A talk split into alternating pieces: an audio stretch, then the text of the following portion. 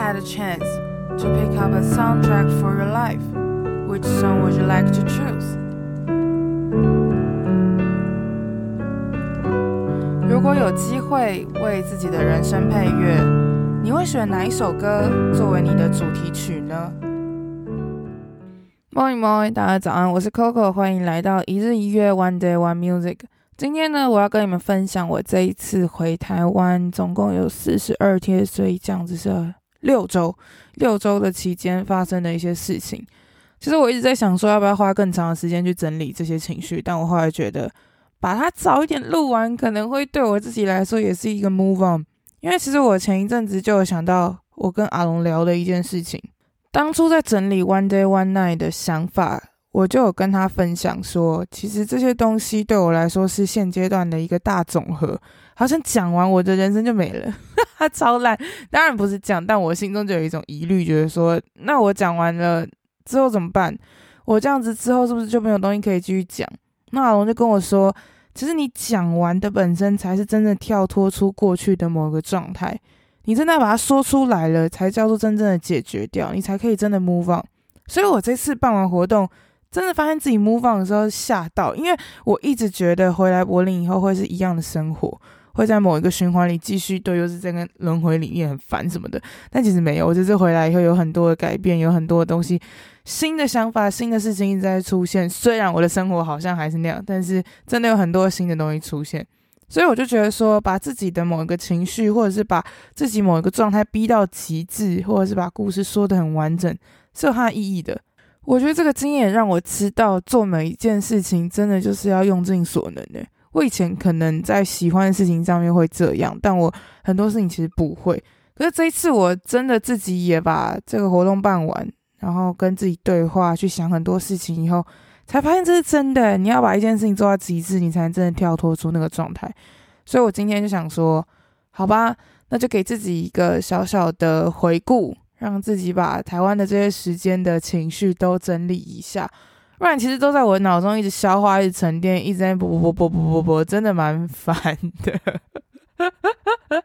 真的很烦哎、觉得就跟我当时就是呃，我当时录了一集 podcast，然后说我的好朋友之前我不爽他的事情是这样，然后我之前录了一集 podcast 讲那个我之前喜欢的人事情，我觉得是一样的心情。我想把这些东西以现阶段我能理解的模式，好好的跟大家分享，我现在消化到了什么样的程度。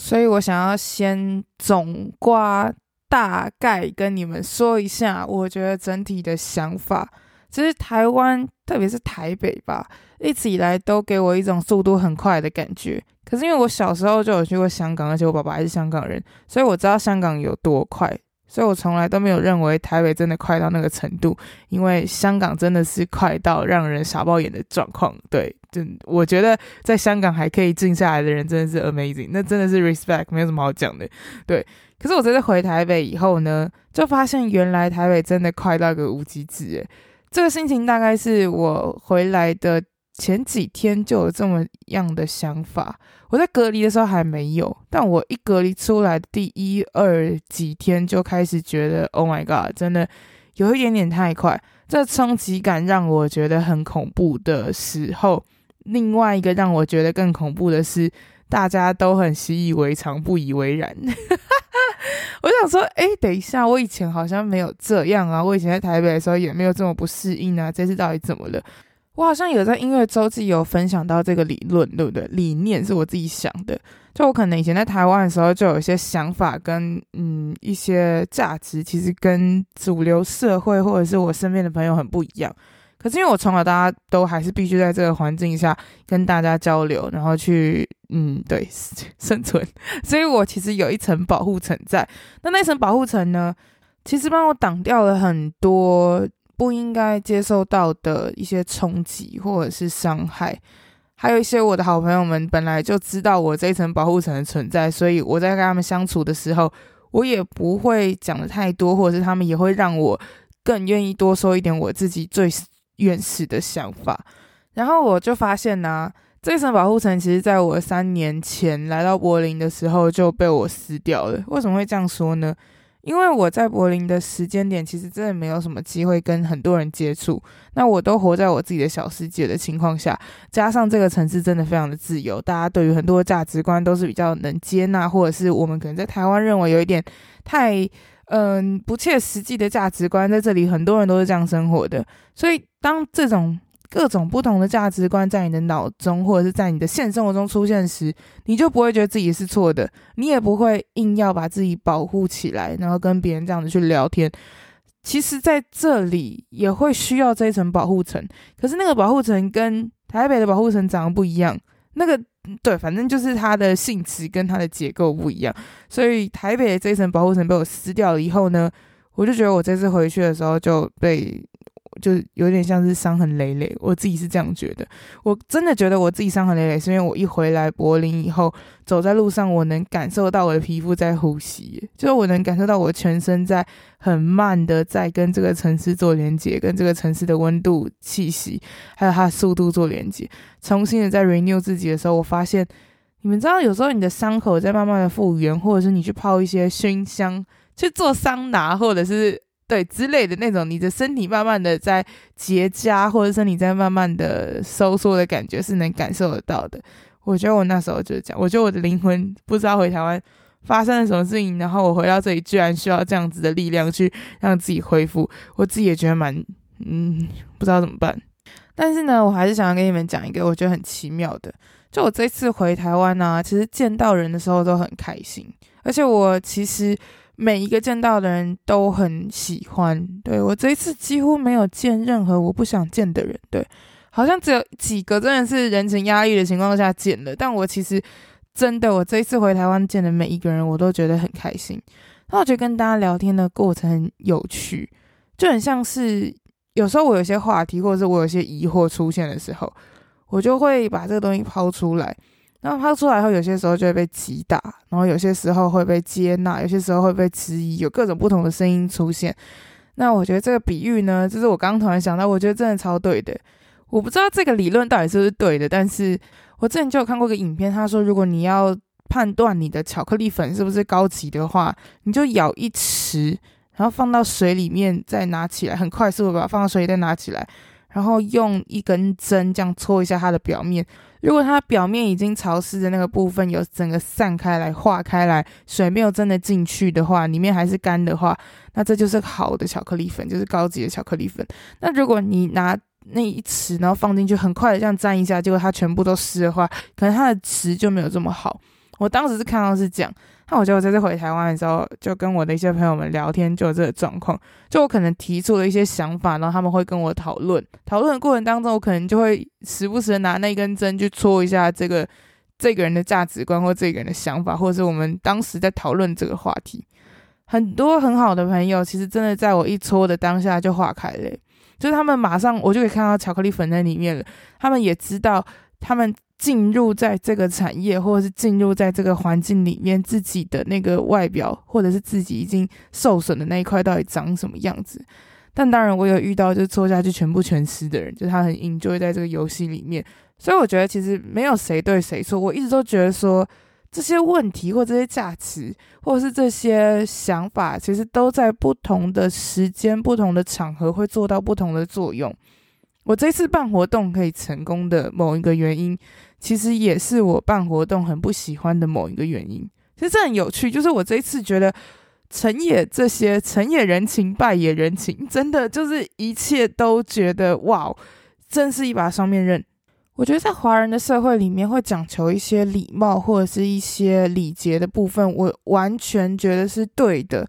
人情上、人际上这些连接也没有错，因为我们本来就是根源于农村社会嘛，农业社会本来就需要团体、团体、团体去互助，所以我们的文化背景加上长年以来的这样子生活的模式，有一些很棒的元素，就人与人之间的帮忙是很重要的。那有些时候真的有点太多，为什么台湾的人会？真的，你看书为什么这么多的书在写情绪勒索？就是因为真的太多人被情绪勒索了。这这件事情真的是，其实在国外也是，但是国外的人可能这件事情出现的时候不会这么密集，因为可能我们在国外一个礼拜出去一两次的社交就已经差不多，顶多三次，我觉得正常的人应该可以到三次。可是在台湾呢，我真的遇过很多的朋友，他们是每天都可以出去玩的那种人，或者是很需要一直跟别人见面，或者可能工作下班后，然后可能假日也都要见谁，然后假日会排很多个，有很多各种不同这种人与人之间的见面，为什么会这样子呢？我觉得某种程度也是因为见到人的本身，说不定也很快乐。这这件事我这次也觉得蛮神奇的，因为我自己见到大家的时候就很开心，可是我在我一个人的时候，我就变得很忧郁。我想说，是怎样？为什么会有这个问题出现？我那时候跟阿兰还有 Leo 在聊啊，我就跟他们分享，我每一次见到人的当下都很快乐，可是我只要一结束，我都会觉得，就只要回到我一个人的时候，就会想很多，然后整个人都会被淹没。然后阿兰听到我这样讲，他就说。会不会等一下你出去又觉得想很多啊？算了，我们还是不要见面好了。你不要再想很多了，你这么等下要想很多，好揍他！但就是这样，我觉得真的，当时的我就是见到人的当下都很快乐，但我只要一离开，然后回到一个人的时候，就会变得很忧伤。因为不知道为什么，就是 不知道诶、好像以前在柏林的时候的状况是。只要我一个人的时候，其实都蛮安静的。可是我只要见到人的当下，也是很快乐的。所以我其实回到一个人的时候，不会到忧伤的程度。但为什么在台湾会这样？我其实也觉得很奇妙。某种程度应该是因为我对于这个环境的很多的价值跟想法，还有它的运作模式，其实是不习惯的。所以这个不习惯就让我没有办法单独一个人去面对这件事情。如果有朋友跟我一起的话，我可能就会觉得好一点点。但如果我自己来的话，就会觉得哦。好像在打怪，好累，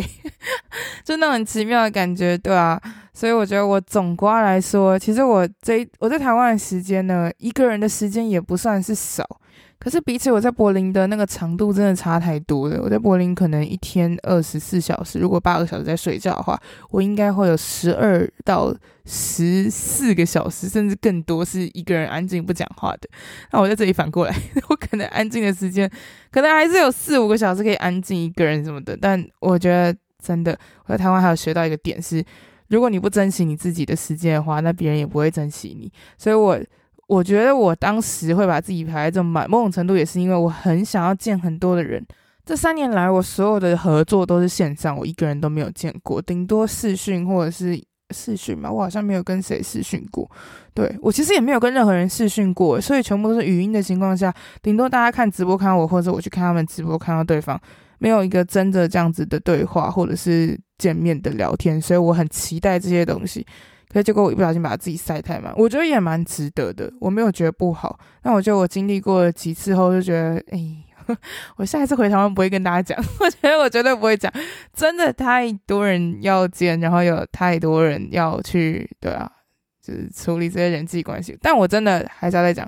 每次见到人的当下，我都很快乐，真的，我真的很喜欢我这次的每一个聚会，我都觉得很幸福，也很感谢我认识这些人。那我想要顺着这个话题，然后跟你们分享，其实我这一次回台湾，在工作上，也就是可能比较偏媒体的这个 part，我自己的一些消化沉淀，对我有最好、最良善的影响是，因为我这次回去呢，其实就有认识一些宣传或者是窗口，或者是可能创作者也是有，有认识，所以我很多的活动其实都是直接跑后台的，嗯。我直接，我好像唯一有付费的是会组的那一场，因为会组的是我真的很想要好好的支持他了，因为我觉得其实办活动真的很累，所以我当时也没有跟他要公关。我有朋友直接去跟他要公关，我自己就笑笑，我想说，哼哼哼，没有，反正我就买了，然后我还拉了我两个朋友一起去听这样。但我这次回台湾的所有活动，真的都是拿着 free pass 进去的，嗯。参加的音乐季或者是音乐季本身是免费，也是一个点。然后有些音乐季有一些表演，有一些发布会，各种不同的见面会之类的。我有这个机会进去，就是因为。一日一月这个平台在音乐界有小小的名声，真的很小，没有到真的真的就是很小极致小的一个名声，在的情况下有被一些人认可，所以他们愿意把这些资源交托给你，让你去看，让你去欣赏，让你去推这些活动，或者是接一些访问之类的。所以我自己是觉得这个东西影响我的是，我就开始思考说，人生有哪些东西是所谓的 free pass，you know。我这次回来德国，就觉得德国或者是说现阶段的我的 free pass 最重要的那一张到底是什么呢？就是我的德文 C1，就是我德文的 C one 考试。真的是我这次回来就开始认真念书，就开始思考说要怎么排这些进度，然后把 B two 啊，然后 C one 这样考完要怎么样 step by step 去做。我自己也有点吓到，因为我觉得那个 free pass 的感觉真的很夸张，顺到一个你有点怀疑你自己为什么可以这样子走。那些后台走的这么顺，是认真的吗？我都有点吓到，因为我觉得说，因为他们会把我就是创作者，或者是有那种全区工作证的人会把我 pick 进去，然后我就可以随意的这样进出。我自己都觉得很神奇，想说哦，原来认识这些人是可以这样子去了解，或者是在后台这样走动，我觉得超酷的。这这也算是我。写乐评以来的一个很大的小愿望，其实我写乐评或者是我想要接触音乐产业有一个很大的目标，就是我不想要花钱看演唱会，因为我觉得我花钱看演唱会的这个 part 真的消耗太大。我对啊，我这次回柏林，其实我就已经花了快要六十欧，快要花百欧了，在买演唱会票。这样听起来三千块其实也还好，对不对？但其实我在这里没有看这么多，我一个月就只看一场，可是真的太多。然后最近就是一直在叠加的时候，我就开始紧张，觉得完蛋，我现在真的好好开始学英文的，不可以这样子一直花这个钱，我的天呐。可是，在台湾，我真的有小小的实力可以让我这样子做的时候，我其实觉得蛮棒的。这是我工作上一个我最大的。嗯，收获跟影响到我后续的一些想法，对，影响到我后来回来念德文，然后一切都很好，是一个正向的 push，大概就是这一点。其他的呢，我们来好好的讲。首先呢，第一个是，我觉得每次参加完发布会以后，我都有发现一个点是，媒体其实不一定很在乎创作者到底在说些什么。很多媒体去参加发布会或去参加很多的活动，只是为了跑一个。工作哦一个通告这件事情其实让我蛮难过，可是我后来在某些时候我自己也明白了这个点，因为真的太多的活动，你要怎么样把这个每一个创作者的想法、心情都记录下来，其实真的要很有心的人才能做到诶，不然其实大部分人拍完照就走。我之前就有看到啊，我去学一旦场，然后我就有看到有一个人，我好像还。这对我知道他是谁，我不想说是谁。反正有一个人呢，他就来了以后，阿丹才唱了不到第一首，还是第一首都没唱完，还是怎样，他就录了一个影，然后就走了。后来他就是有宣传，然后有帮忙发现动态之类的，阿丹有转发，很谢谢他来。可是其实他根本就没有把它听完就走了。所以我当时看到这个景象，我就笑笑，我觉得嗯，OK，这就是可能大家把这当工作吧，所以也没有办法。可我就是觉得蛮可惜的，因为其实这个东西创作者他们想要把故事说出来，就是希望可以让大家听见啊。那你这样子，那你这样来干嘛？对，就是有一种很奇妙的心情。但我真的能懂了，因为太多的场要去，然后太多的活动要跑，所以这个部分是我能懂的。可是我觉得，嗯、创作者跟媒体之间是没有交流这件事情，其实也蛮神奇的。说不定是因为发布会那个场合其实不太适合去交流。可是我其实看到。每个发布会一结束的时候，媒体就一个 group 一个 group 一个 group 自己起来这样子聊天，就很像是本来就会讲，就是你是属于哪一圈的人，你就会自己跟那一圈的人玩。但是这件事情好像在发布会上，或者是在很多活动上都超明显的，因为大家都在自己的圈子混。然后就像如果是另外发布会，我就会看到同样的人又聚在一起的那个感觉，我就会觉得 OK，就是嗯，我想说等一下。前面的发布会跟这个发布会的性质可能不太一样，但是去的媒体可能就是自己会抓一圈这样，我就觉得哦，好吧，创作者也是，其实创作者也是，很多创作者他们只在自己的小圈圈里面玩，很少人会真的去认识到其他圈子的人，或者是其他曲风的人，大家其实交流的程度都蛮少的。我这件事也蛮意外的，因为其实台湾圈子真的不大，那为什么不去听，或者是不去跟这些人交流？我自己也没有答案，对，因为我也是一个不太跟大家交流的人，所以我才会搞得其实所有媒体人都不知道我是谁，然后，然后都是创作者。我我之前有一次去那个 Pony 的发布会，我直接被我直接差点被列为亲友团，因为我跟我都跟创作者在玩，然后我完全忘记自己是媒体的身份，我觉得很好笑。所以这个东西其实是我在思考的问题，就媒体跟。创作者之间的距离，还有创作者跟创作者之间的距离，对，因为圈子的差异而导致不熟悉，然后有一些误会，或者是说错过了合作机会，或错过了很棒的这种火花，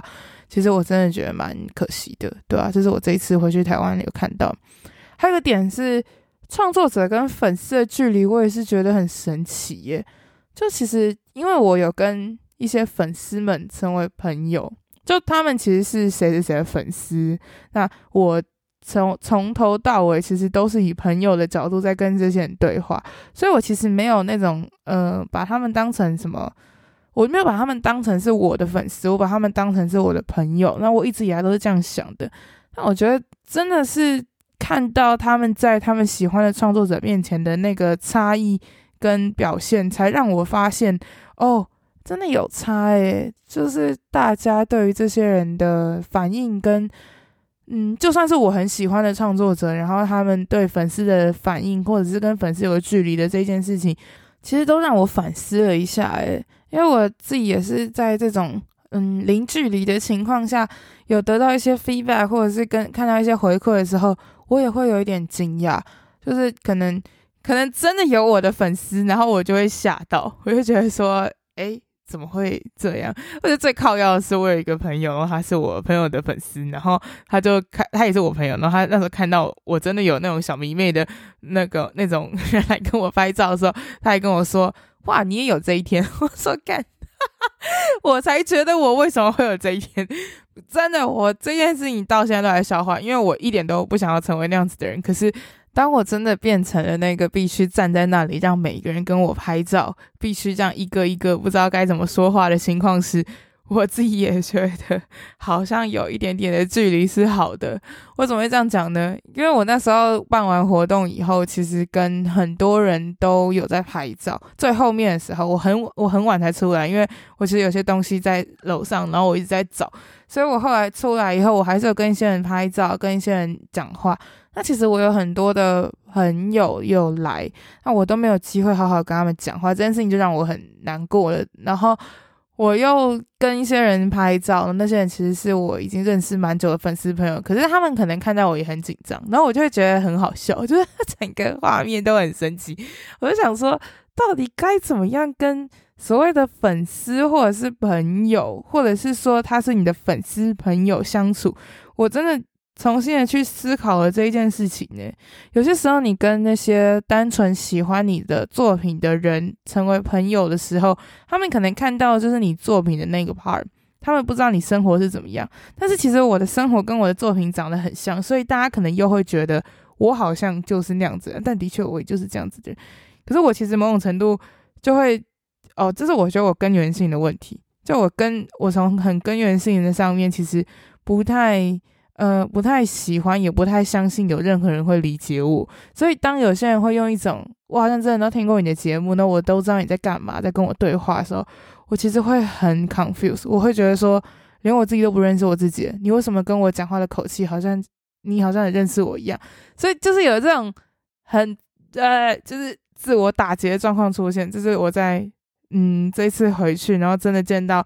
可能是我的粉丝，或者是我的粉丝朋友们，或者是一些创作者的粉丝，还有看到创作者跟他的粉丝们的互动，其实都会让我有一种哇，我好像在学新新的世界一样。真的，我真的觉得，对，我为什么会觉得可以，嗯，把把大家当朋友，是因为其实我在跟朋友相处之间也是有拉很大的距离的。对，这件事情是我后来。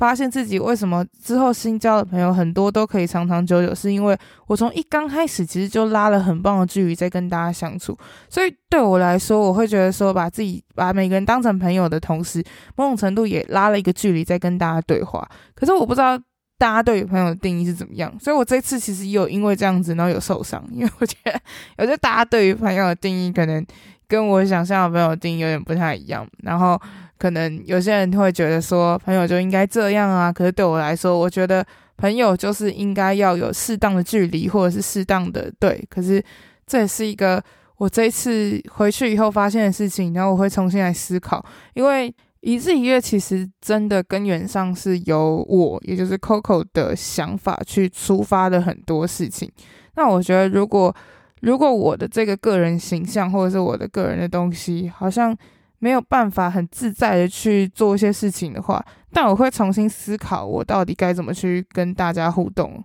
我觉得我其实原本抓了一个很好的距离，但是我后来有些时候，也许也是因为我那时候很烦，所以我就没有办法听这些话。所以我有时候听到一些话的时候，我自己就会觉得，哦，好累哦，就是，哈，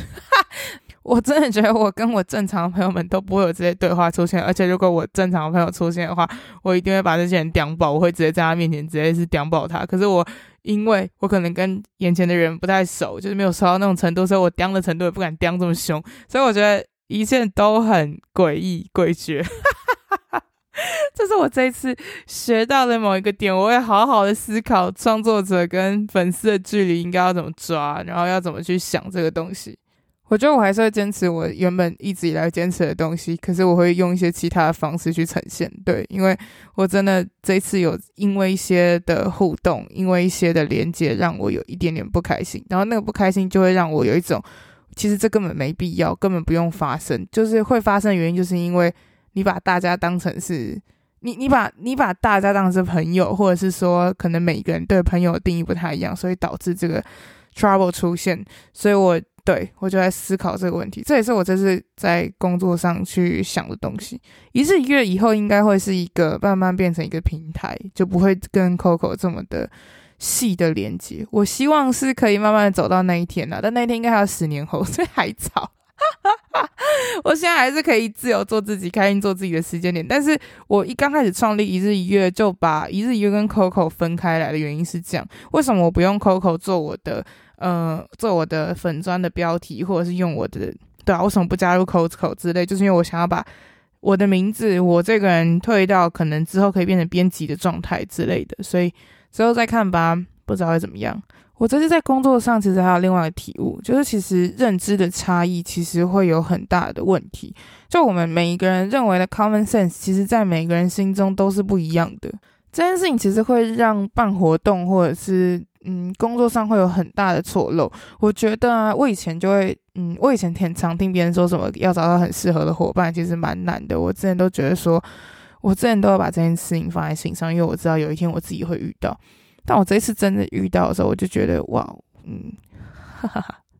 哈哈哈，哎，真的，真的是 common sense 的东西是每一个人都不一样。对，我心中认为做好的定义是这样，然后人家认为心中的做好定义是那样。我心中认为应该要怎么样去做的东西，在人家同一件事情，可以在每一个人的脑袋有不一样的想象。这些摩擦或者是这些创意其实都很好，但是有没有尊重或者是有没有得到一个共识，其实蛮重要的。那没有的话就很惨了。我觉得我这次其实就有几次是蛮惨的，惨到我自己也觉得蛮可笑，就是我会用可笑来讲。对，这就是那个成品出来的时候，我就会觉得哦呵呵哦，就 是 这种东西到底怎么可以出来，我自己都不知道，但是它就出现了，对。而且有些时候，你在心中觉得很简单的事情，你把它说出来了以后，会被别人无限的误解，或无限的放大，或者是说无限的解释，超可怕。那我觉得我这一次，我有一次在跟别人聊天的时候，就发现这个状况。我把 A 的观点抛出来的时候，其实我通常还会有 B、C、D、E 的想法在讲。我其实，在讨论一件事情的时候，都不会有一个最直观的想法，因为我很习惯性的用各种不同的面向去看，所以听我讲话的时候，很容易会兜一圈。就所有的角度都看一遍，可是因为我那个朋友他可能可能真的没有跟我很常在聊天吧，所以他其实在我 A 的论点出来以后，他就先用一个他的价值观的方式把我的 A 打掉，然后呢，后来我的 B 的价值观出来以后，他又用他的价值观把我的 B 打掉，就他从头到尾就是用他的价值观去定义我的时候，我听完其实有一点点的失落，失落的感觉之外，其实也蛮失望的，因为在之后的一些嗯、对吧？在之后的一些交流里面，我也能感受到对方其实没有把我任何的想法放到心里面。那他一直认为我在鬼打墙，可是我才觉得他在鬼打墙。这就是一个我心中的价值观，我心中所谓的 common sense 跟他的 common sense 不一样。所以当我们在讨论事情的时候，是两条平行线。平行线其实也没有关系，真的，你就做好你自己的东西，你不要觉得别人。对或错，如果你就是两条平行线的情况下，你硬要把两条拉在一起，然后说谁对谁错，我就会觉得很痛苦。那这件事情，我其实就是在这次办活动整个过程当中，就听到了很多各种不同的这样意见。我其实自己也觉得头很大，然后就觉得，哦，好吧，我能怎么办？我这一次其实有跟阿兰还有 Leo，就是追梦者 Leo 聊到这个部分的时候，他们其实给了我很多意见，然后我就觉得说，真的诶，好像很多事情其实它是有它的必要性的。那你有没有找到一个志同道合的人？其实真的蛮重要的。阿兰跟 Leo 其实他们都经历过很多人事的异动，还有他们的可能朋友圈有一些变动什么之类的，所以他们知道那种。因为理念不合而切开来的这种关系是怎么样的状态？所以当我跟他们分享的时候，其实他们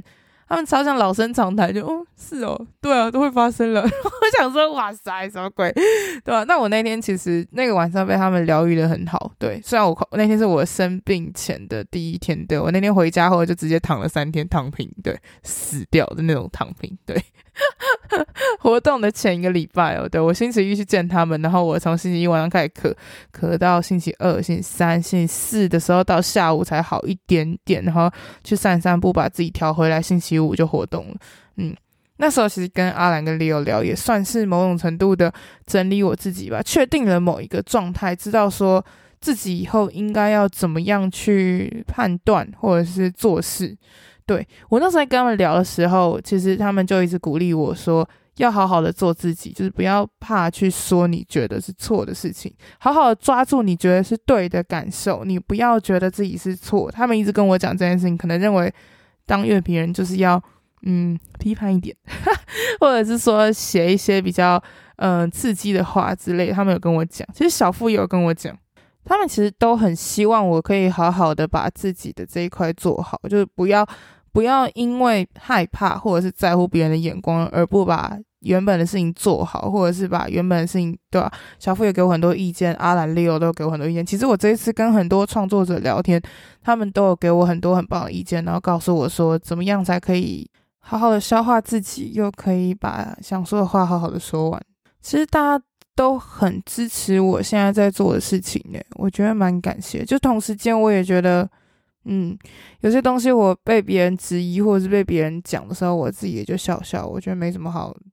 对，也是因为这些创作者或者是这些音乐人们有给我很好的 feedback，所以让我在遇到一些算是嗯责备吗？责备、批判、质疑或者是很多的声音的时候，其实我还是会回归本心，问我自己说：你到底做这个是为了什么？我觉得蛮感谢，所以这是我这这次在工作上有很大的一个。收获吧，嗯，不可能说好或坏啦。我真的觉得没有所谓的好坏，都是学习而已。真的，很多的价值观跟你当时想的不一样，那就把它想一想，想要什么，喜欢什么，挑自己喜欢的做就好了。对，就还是坚持这样想。好啦，那我这次回台湾呢，其实还有一些东西，像是我跟我爸爸妈妈的关系，其实变得很神奇。我这一次回去以后，理解了我爸妈。他们是怎么样用他们那个年代的人去爱我的？你们知道我这一次回台湾，唯一跟我爸妈三个人呢，我们三个全家一起吃饭只有一次嘛，只有一天嘛。我真的觉得这件事情让我很不开心，就是因为我有些朋友他们是真的会来干掉我，或者是摆出一副觉得为什么你不跟我一起见面那种口气。可我就想说。我爸妈都没有时间见我，你到底排在哪一个顺位？我不知道诶，就是我不懂跟我生气的人是在气什么东西，就对啊。也许我可能答应过你要见面，可是可是我是真的没时间，那我真的没有办法的时候，我也道歉了，我该说的都说了。那如果你还要这样子对我的话，我可能我真的没办法诶，我真的没有办法好好的在开心的或者是。觉得这个东西值得这样子跟你这样好诶，我当然知道那些人跟我说的目的是什么，可能有些人是在乎我，或者是有些人他们讲话本来就比较直接，或者是我自己讲话，因为我也很直接，所以他们敢这样对我。但其实我觉得当下跟我说的时候，我每一个都很不爽，因为我觉得说其实每一个人都有自己的时间轴在，但我其实我现在的阶段就是不想要见你，我现在这个阶段可能就是不想要见谁谁谁的时候，你一直冒出来跟我讲你要见我。或者是你一直跟我说你，因为我没有见到你，然后你很不开心，觉得我就是可能就是什么背弃我当时的约定或什么的话，我就只能我只能道歉呢。那我道歉完，如果你还在卢小我的话，我就我就只能笑笑。就是 我真的有听到那种，就是可能会因为我爽他约，然后想要跟我绝交这种朋友，然后我就觉得说，其实我当下听到他跟我这样说的时候，我就很想要问他说：“你是不是没有想？你有没有想过，我说不定也在想这件事情？就当你跟我说出这么严重的话的时候，我会不会也觉得其实不需要当朋友？”但我后来是就是对啊，我后来低头去跟别人道歉，然后也不算是把事情讲开，所以我后来我觉得有讲开，可是我觉得对方态度还是让我有一种怎么会这样子的感觉。所以这次回台湾，其实跟有些朋友的关系，我会觉得有点恐惧。我觉得说，当然朋友跟朋友之间是可以很好，没有错，但我觉得有些距离都还是要在的。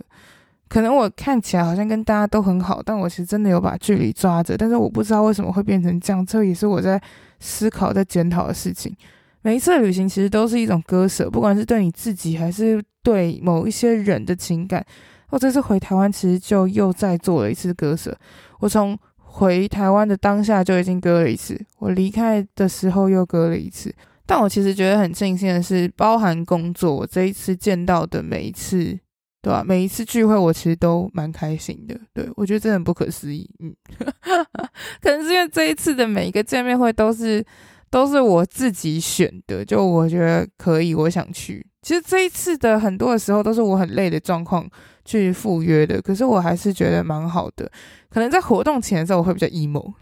活动后的时候会有另外的状态。我自己觉得，如果我下次回台湾的话，我可能就会不办活动，或者是如果真的要办活动的话，就要在办活动后再见人。办活动前我绝对不见任何人，因为我真的觉得那个 vibe 差太多了。但我对啊，我刚刚有没有想要讲？家人的事情，结果我不小心把朋友的事情讲完了，耶、那我要回来讲家人的事情。结果这一次呢，我的爸爸妈妈他们很支持我，他们这一次支持我到，嗯，就是其实我以前，我以前我妈是那种。晚上一两点，或者是十一点，你不在家就是连环扣的人。可是他这一次就是放任我，我每天都三四点才回家，我都会看到他的那个床灯哦，就是在我一开门的刹那，他会关掉，所以他三四点的时候都还 maybe 还半半醒着，在想我什么时候回家。每天，甚至我爸爸他其实有一次在我好像。一点回家，他也很惊讶，说：“你怎么那么早回来？”我想说：“你到底在讲什么？怎么叫我很早回来？真的是，对啊，我爸爸妈妈这一次其实是最支持我的人，他们其实都知道我在浪费人生，浪费他们的钱，然后浪费这一切，可是他们还是让我圆了这个梦。嗯，然后这件事情让我觉得很不可思议，因为我的爸爸妈妈其实是很在乎我有没有把学位念完的人，可是他们。对啊，他们可能也是怕我，如果那个不支持我的话，我突然一反叛，然后再也不回去念书吧之类的。我就是这种死小孩，所以我其实这一次呢，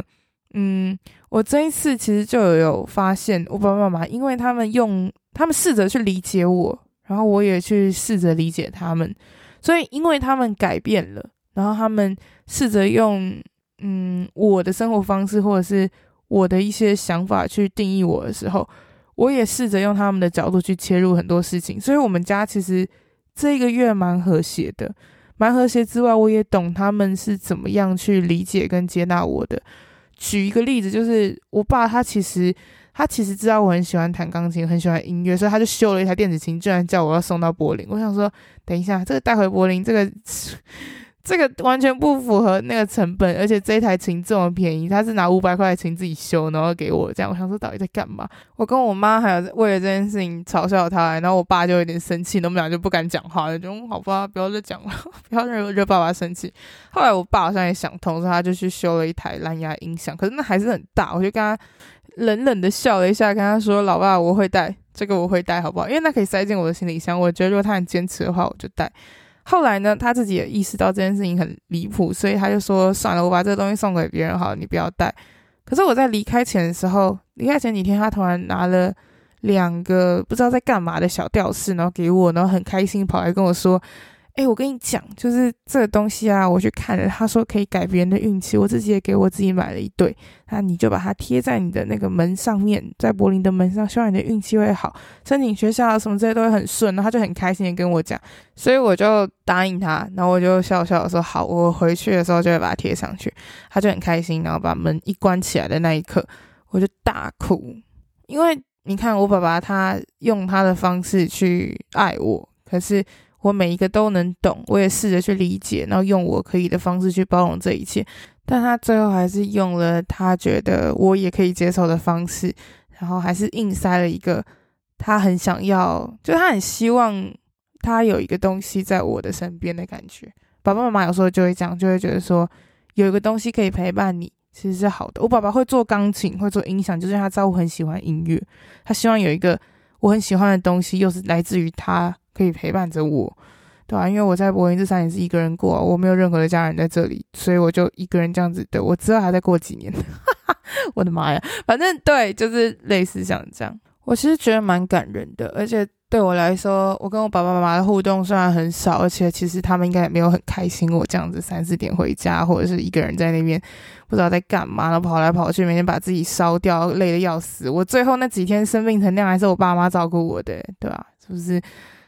这一切都真的很很荒唐，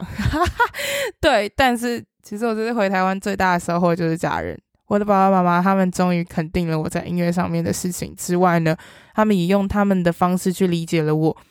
因为他们的改变，所以我也改变了。我因为这件事情，我也在想说，很多人都觉得说，是不是因为我长大了，所以我可以理解他们的爱。但我其实觉得是因为我爸妈长大了，是因为他们先改变了，我才跟着一起改变的。不然我觉得那个从小到大的反抗的心还是会在，就觉得很烦，一直很烦。那我这一次回台湾，每一天都觉得很对不起我爸妈，可是我也很感谢他们，就是有一种很谢谢他们，这真的是。我这世界上最重要的人，没有什么能超越他们。我的阿公阿妈也是，我的阿公很烦呐、啊，但是我的阿妈，阿妈超 nice。我阿妈跟我讲了很多的话，然后那时候要离开的时候，他还就是目送我离开。嗯，我下一次回台湾的话，可能会去找我阿妈住个一两个礼拜吧，对吧？因为我阿妈的那个地方就很像在修行，我觉得超舒服的，很奇妙。你每天都没有在滑手机，里面没有干嘛，你就是。拜佛、扫地、整理东西，就这样，每天都是这样做，然后你就会觉得心情安静。我一直都很想要再回去那样的生活，可是我这次真的没有时间，但我下次应该会试试看。对，所以家人这个 part 是我这一次回台湾最大的收获，真的，嗯，没有什么事情超过我跟我家人的关系这件事。原本我觉得家人是最可怕的，是我最没有办法去理解，因为我二月的时候被我妈把那书丢掉以后，我就觉得。在台北，我没有一个家了。没想到我回去的时候还是住同个地方，我傻眼。而且最傻眼的是，他只有把我的书丢掉，他没有把其他东西丢掉。所以我觉得，我就觉得说，哇塞，那个那个场景还是三年前的样子，觉得有点可怕。就是你也像是 做什么时光机呢，回到了某一个状态，你也不知道怎么去消化这一切，对啊。可是我觉得我这次回去最对啊，得到最大的就是我爸妈。我觉得他们肯定我的本身很了了不起，然后他们可以接纳我。我也觉得很不可思议，所以我这次回来以后就觉得很好笑，因为其实我从小到大都很喜欢反叛我爸妈，做音乐这一个东西也是很反叛、很反叛的一个举动。可是呢，当他们支持我以后，突然觉得好无聊，我很贱，我真的有一种这种感觉，突然觉得，哎，爸爸妈妈开始支持你的时候，突然觉得，哎，好，好像应该做点什么。对，没有，我现在回来就觉得想要把一个学位点给他们，就这样，没什么特别，没有什么想要特别去追求的，觉得爸爸妈妈的一些想法。他们在乎的东西，我一定要把它做到，因为他们已经先满足我在乎的事情了，对吧？所以我这次回台湾差不多就是这样。在结论的时候，我想要跟你们讲，就是其实在，呃我去建立的时候，我很早就建立，好像刚来的第三天还是第四天，出关的第三天、第四天我就这样立。其实我有跟他分享很多我对于国内外的一些价值差异的想法，那他有给我一些 feedback。他其实给我一句话，我觉得蛮重要的，我想要跟大家分享，就是他说，每一个去过国外的人都要把在国外学到的东西带回来。对，这件事情让我有一点点觉得错愕。他跟我说，你可能已经是台湾百分之二十或者是更少数的人，已经有资格、有能力去国外看看的人，那你如果再不把这些东西带回来的话，那其实没有什么意义。因为我觉得当时可能我在跟他讨论的时候，一直有一种我没有办法理解台湾的价值观为什么会这样子，但是他却告诉我，你要把你认为是对的东西带回来，而不是在这里一直讲，所以我就有被打醒的感觉。好险，这是我在一刚开始的时候就听到，诶，我在一刚开始回台湾的时候就听到丽江跟我讲，我其实也觉得蛮感谢他的，对啊，所以呢，我真的觉得大家如果有机会的话，真的。如果你有发现你的职场关系、你的朋友关系，或者是你跟家人之间有任何的问题的话，其实也不一定马上都要改。但是我觉得，你有发现这个问题的本身，你就要应该把它放在心上，好好的想想这件事情到底重不重要，是不是不应该这样做，或是不是该这样做，在有机会可以选择的时候，做你真的觉得是对的事情。这件事情真的很重要，你不要小看那小小的抉择，因为小东西才会累积成大的。你从小的开始，一个一个一个慢慢的去改，你才有机会可以翻动这一切。我自己觉得啦，很多事情其实真的不重要。对我来说啦，很多我在台湾很纠结、很焦躁、很烦闷的东西，其实在我心中都不重要。所以我这次回来就觉得自己很像浪子回头。很好笑，我真的觉得是浪子。我可能带着某一些期待，然后去了台北，回到了我的家乡。结果我后来这些期待都落空，或者是说，嗯，对啊，就是落空，没什么好讲。也不是落空啊，就是觉得有一些你没有办法想象的东西，好像比你原本应付的状态还要多出了超多倍，所以你没有办法去接纳，或者是没有办法去消化这一切。就蛮好笑，这一次回去真的很像是就是逛大观园的感觉。我觉得我有自己的姓刘，我想说，刘姥姥进大观园其实就是这个状况嘛，很莫名其妙，很好笑，真的，对啊。我真的觉得，就我这次两个活动，其实都有在讲一件事情，就是喜欢的本身真的很简单、很纯粹。如果你把它弄得很乱的话，你要自己想办法把它找回来。就这一次回来也是这样子，我觉得我自己就是一个原本是喜欢音乐、喜欢一些事情非常纯粹的人，然后这一回来后就发现，哇，其实没有那么简单，开始复杂化了，怎么办？对啊，所以我现在回到这边都已经快一个月了，我都还在去思考。很多的事情要怎么消化，怎么去调试。我学到了很多东西，我同时间也觉得有很多事情可以值得放一放。我觉得我回来以后，某种程度也算是在我刚刚说嘛，疗伤的 疗伤之余呢，也在重新塑造我自己对一些事情的想法，也算是好好的整理自己吧。然后还在整理的过程当中，但我自己觉得有点想要 move on。嗯，我想要把这件事情 move on，因为其实。这些东西其实都在我的脑海里一直出现，但是我没有把它讲出来，或者是完完整整整理出来。我自己也会觉得啊，好像是不是要有一个记录？我有这个强迫症，我有，我真的有这个强迫症，我一定要把一件事情写下来，或者是干嘛？对，所以我觉得回来以后，就是在找回我当时很喜欢音乐的那个心之外，我觉得这一颗心原本可能是。原本可能就是一颗心脏这样肉肉的，但我现在就是可能给它装了一个什么很厉害的盔甲，很好笑。反正对我的保护层重新的拉回来，然后我又告诉我自己说，这保护层可能不一定是保护，嗯，受到伤害或什么之类，可能有点像是我想要更认真的把我原本在做的事情好好的放大，然后。坚持一些一直以来都觉得是对的事情，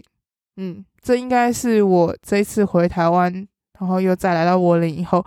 觉得要好好去实践的一件事情。不管是扩大或者是扩张 One Day One Music，我觉得都不重要，重要的是你最刚开始，我最刚开始做这些东西到底是为什么？我想看免费演唱会，就是这样。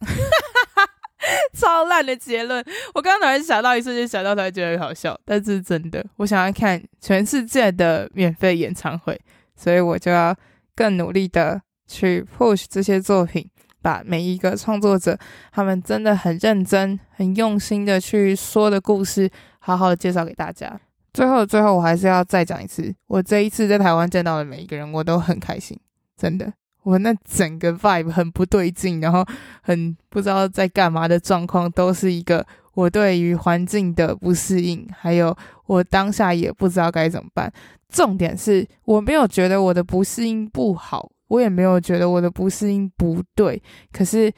如果你想要去定义我当下的对与错的话，我们可能就是不同世界的人，对吧？所以也没有关系啦。这次回台湾发现了很多。每个人都其实都活在自己的小宇宙，真的不是只有我自己活在我自己的小世界，是很多人都活在自己的小世界。但是活在小世界的同时，有没有尊重彼此，有没有拉好一个距离，好好的一起玩，这蛮重要的，对吧？就这次回台湾的学到的东西蛮多，我爸妈也蛮开心，他们觉得我豁然开朗，就是他们觉得我被点开了，就是好像成长了很多。但但是回来有其他的挑战。还有很多的东西要去面对。嗯，我这次回台湾没有见到，没有见到那个我很喜欢的人，对吧？哎、欸，这个一定要讲，这个真的是让我很难过。但是我觉得算了，原本想说见完以后呢，就要呃当成是一个 ending，然后把这件事情 let go，就完全没有见面，然后完全没有见面这件事情让我心中有一种就是有一种。疙瘩感觉，觉得是不是应该要有一个怎么样子的东西？我其实到现在有时候还是会觉得啊，是不是应该要哪一天就很没礼貌打电话过去，然后把所有事情都讲开，对、啊？但我觉得没有关系啊，可能下一次见面的时候，我不知道有没有机会跟他见面，我真的不知道。但感觉还有很久，对、啊？因为回台湾也是一个很麻烦的事情呢。回台湾真的要花很多钱，然后机票又贵，又要转机什么的，对。反正就是讲回台湾的工程其实蛮大的。我这次能回去，也同时间也是我爸妈很支持，我也很爱我，想要圆我一个回家的梦，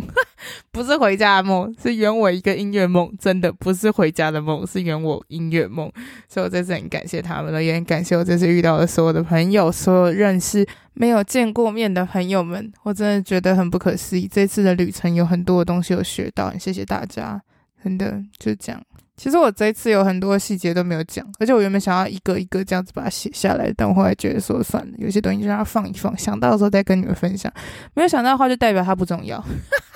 就是这样。OK，那我这一次回台湾的小小记录，讲了快一个小时，是五十几分钟，对，就是想要跟你们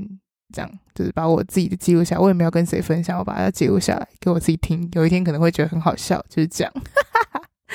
OK，那我是 Coco，希望你们当时在台湾有见到我或者没有见到我的人，听完这一集以后都有一点点的想法，或者是没有想法都没有关系。也谢谢你们听到最后了，我觉得也是蛮烦的，好笑。好了，谢谢每一个听我 murmur 的人，听我 murmur 五十分钟，你们一定是真爱。我是 Coco，我们下一次的 Coco 日常见，拜拜。